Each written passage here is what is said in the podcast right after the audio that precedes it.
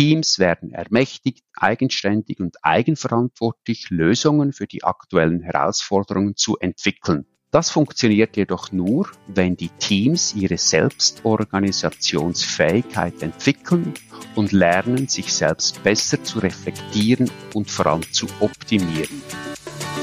Herzlich willkommen zu einer neuen Episode meines Podcasts Education Minds, didaktische Reduktion und Erwachsenenbildung. Ich bin Ivo Würst, Trainer und Fachbuchautor und unterstütze Unternehmen, Institutionen und Bildungsorganisationen ihre Arbeit im Bereich der Erwachsenenbildung zu professionalisieren. In diesem Podcast spreche ich mit kompetenten Gästen über innovative Formen der Bildungsarbeit. Du gewinnst wertvolle Hinweise und Inputs rund um das Thema didaktische Reduktion und Erwachsenenbildung. Ich freue mich, dass du heute wieder mit dabei bist.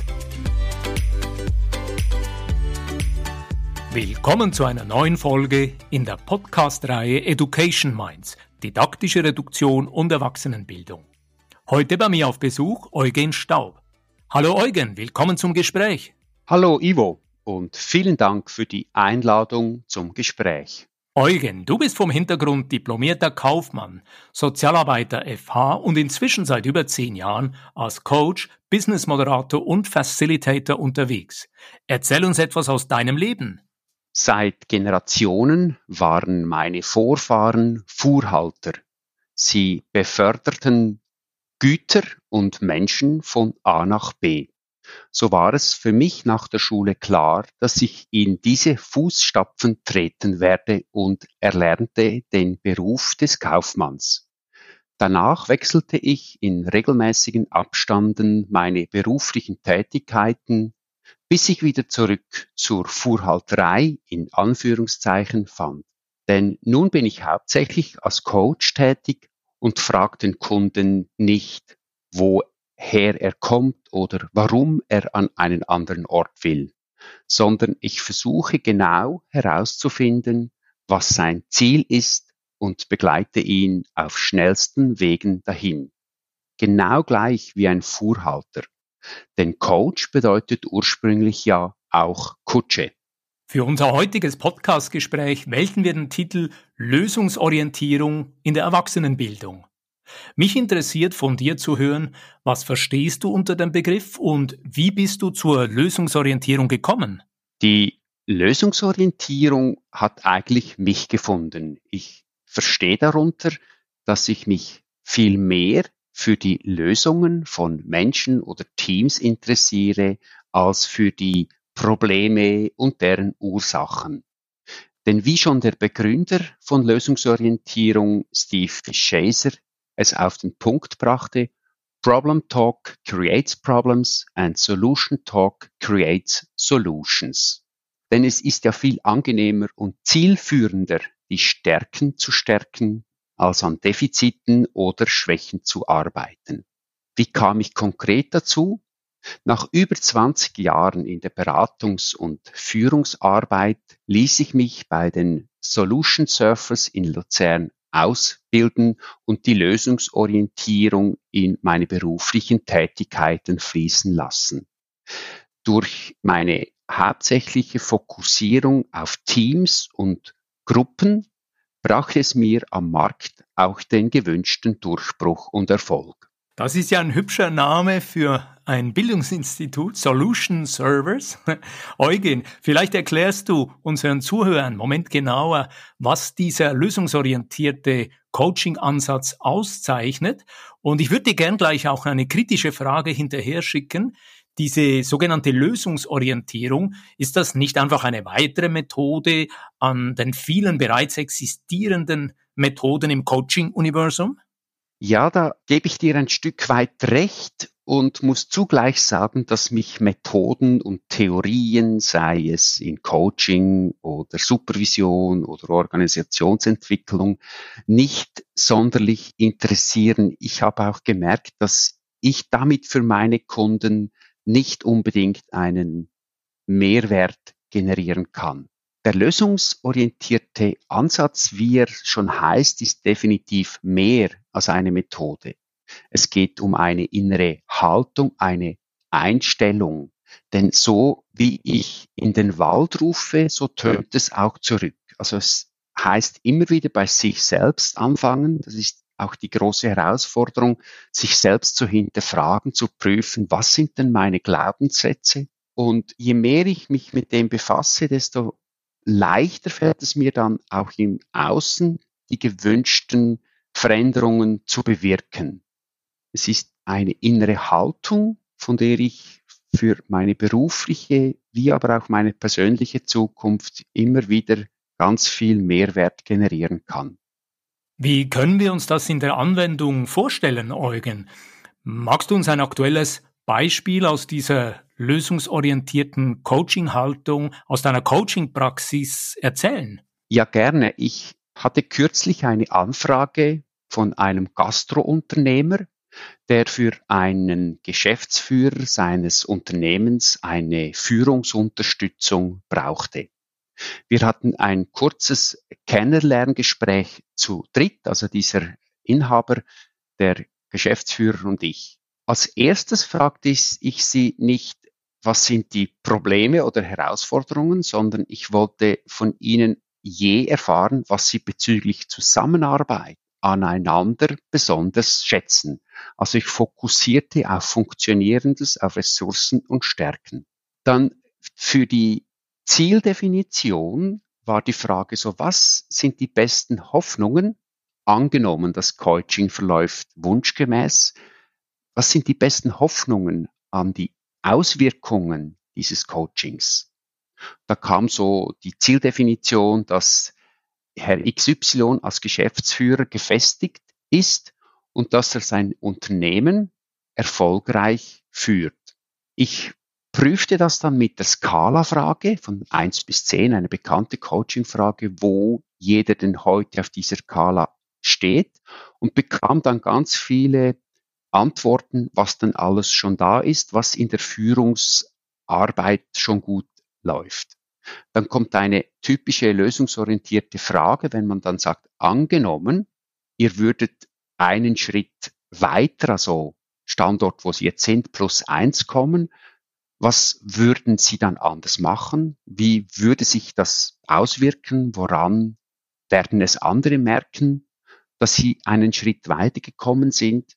Und so weiter. Also ganz simpel, einfache Fragestellungen, die beim Gegenüber schon wie Zielerreichung implementieren und aus dieser heraus dann beschrieben wird, was dann anders sein wird. Also Fortschritt ist schlussendlich gar nicht mehr zu verhindern. Es gilt dann einfach, den zu identifizieren und darauf bei weiteren Gesprächen aufzubauen. Das ist sehr interessant, deine Schilderung, die du uns hier offerierst. Ich würde dich gerne fragen, Eugen. Wir sind ja hier bei der Podcast-Reihe Education Minds, didaktische Reduktion und Erwachsenenbildung. Hast du aus deinem Repertoire auch ein Beispiel aus dem Bildungsbereich, das du hier einen Moment ausführen kannst? Ja, gerne, denn neben meinen Coaching-Tätigkeiten bin ich für verschiedene Anbieter auch tätig im Bildungsbereich. Ein Mandat, das ich sehr schätze, ist für das Institut für Arbeitsagogik. Das ist eine Führungs- Weiterbildung für Menschen im arbeitsagogischen Umfeld. Ich begleite da die Gruppe in der Thematik von Gruppendynamik. Das sind Führungspersönlichkeiten, die dann eine Mitarbeiterinnengruppe führen und wir schauen jeweils, wie sie die Gruppe selbst im aktuellen Ausbildungskontext wahrnehmen und was sie daraus lernen können, wie sie das dann in ihrer Arbeit umsetzen. Das heißt, dass ich sie immer wieder zusammennehme in einen Innenkreis und sie einlade, über das zu reflektieren, wo sie stehen, was funktioniert, wie sie es geschafft haben und was sie daraus lernen können. Auch hier ganz gezielt frage ich nicht nach Defiziten oder Problemen, sondern ich fokussiere auch hier darauf, was sie bereits alles für, für Ressourcen haben und wie sie es geschafft haben, dass sie so weit gekommen sind.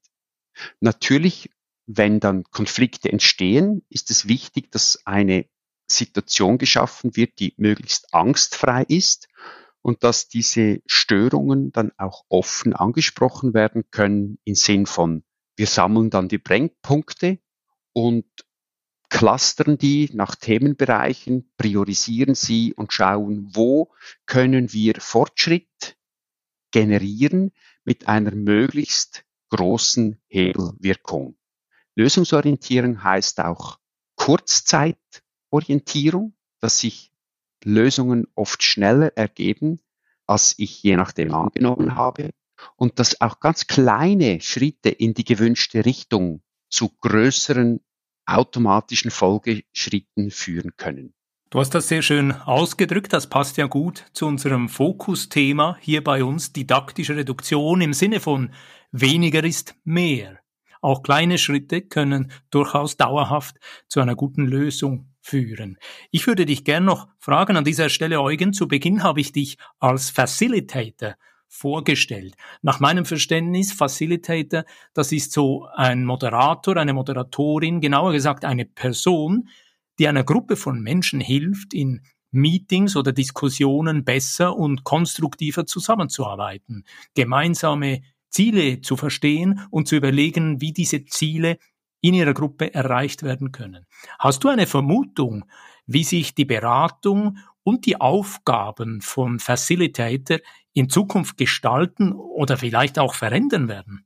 Ja, danke für deine Ausführungen und diese Frage, die mich in den letzten Jahren auch intensiv beschäftigt hat. Und äh, hier habe ich mich auch speziell noch weitergebildet, denn die immer komplexeren Umwelten mit Unsicherheiten, Informationsüberflutung, Veränderungen fordern alle Menschen und Unternehmen heraus. Also Teamorganisation löst die klassische Hierarchie mehr und mehr ab, denn bei permanenten Veränderungen der Umwelt müssen Teams handlungsfähig, flexibel und anpassungsfähiger werden.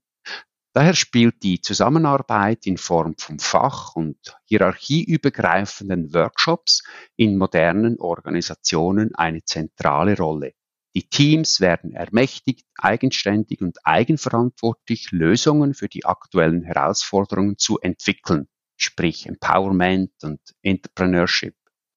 Das funktioniert jedoch nur, wenn die Teams ihre Selbstorganisationsfähigkeit entwickeln und lernen, sich selbst besser zu reflektieren und vor allem zu optimieren. Das verändert die klassische Rolle des Moderators, um diese selbstorganisierten Prozesse in Workshops, Meetings, Besprechungen, Klausuren, wie auch immer, in Gang zu setzen, benötigen wir eben eine Moderation, die mehr eine Facilitating, also so eine Erleichterung, Ermöglichung ist und weniger steuernd moderiert. Das gefällt mir sehr, was du uns hier darlegst, Eugen. Ich erinnere mich auch damals die Auseinandersetzung in der Erwachsenenbildung mit Rolf Arnold und sein Plädoyer für Ermöglichungsdidaktik. Das war ein Buch ungefähr 2006 von ihm. Und mir kommt hier die Frage in den Sinn. Vielleicht gibt es eine Empfehlung von dir, wie das Thema Lösungsorientierung in Zukunft noch stärker in der Bildungsarbeit verankert werden kann. Hast du hier einen Vorschlag? Ja, da kommt mir eine schöne Geschichte in den Sinn. Apollo 13. Wir kennen ja alle den Hintergrund, dass etwa zwei Tage nach dem Start ein, Sauerst ein, ein Tank bei Apollo 13 mit flüssigem Sauerstoff explodiert ist. Daraufhin trat die Crew per Funk laut NASA-Protokoll mit folgenden Worten ins Control Center. Houston, we have a problem. Und so ist es ja oft auch in der Bildungsarbeit, dass man ein Problem hat und man versucht, das Problem zu analysieren. Und wenn die Menschen das dann auf Apollo 13 gemacht hätten, sie haben gar keine Zeit gehabt, respektiv, wenn man dann Schuldige identifiziert und herausgefunden hat, wer dann da was alles falsch gemacht hat, dann hat man dann wirklich ein Problem. Und Apollo 13 ist ja gerettet worden und die Aussage vom Team auf, in der äh, Mission hieß, wir werden eben den Teil überspringen, indem wir uns bekämpfen, streiten, beschuldigen und uns damit befassen, was wir in dieser Situation tun können. Vielen Dank, das ist ein sehr schönes Beispiel, dass du hier an die historische Begebenheit mit der Apollo-Rakete anknüpfst. Und Eugen, wir kommen schon langsam zum Abschluss von unserem heutigen Gespräch. An dieser Stelle fassen wir jeweils gerne zusammen, was die wichtigsten Punkte war.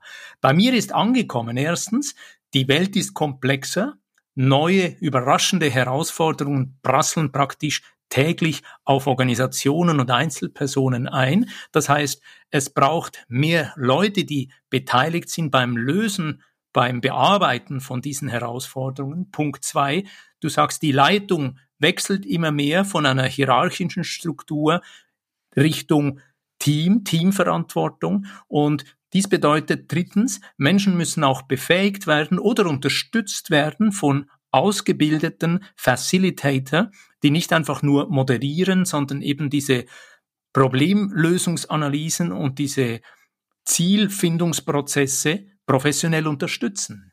Gibt es aus deiner Sicht Ergänzungen? Vielleicht eine kleine Lösungsorientierung in Bildungsarbeit bringt eben auch mehr Freude und Leichtigkeit für alle Beteiligten. Das ist doch ein wunderbares Schlusswort. Vielen Dank, Eugen, für das Gespräch. Am Ende jeweils frage ich immer meine Gäste, wo kann man dich erreichen?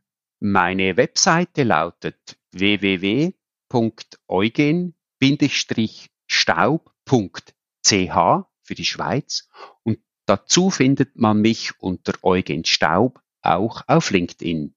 Eugen, vielen Dank für dieses erfrischende und interessante Gespräch. Ich danke dir herzlich, Ivo. Allen, die heute mit dabei waren, vielen Dank fürs Zuhören und wenn dir diese Folge gefallen hat, dann leite sie an eine Person aus deinem Netzwerk weiter. Wenn dir diese Podcast-Folge gefallen hat, dann freue ich mich über einen Like und eine positive Bewertung auf Apple und Spotify. Mehr Informationen zu mir und meiner Arbeit findest du auf www.education-minds.com und auf LinkedIn. Alle Links findest du immer auch in den Show Notes. Ich freue mich, dich auch in der nächsten Episode wieder mit dabei zu haben. Bis dann, dein Gastgeber Ivo Würst.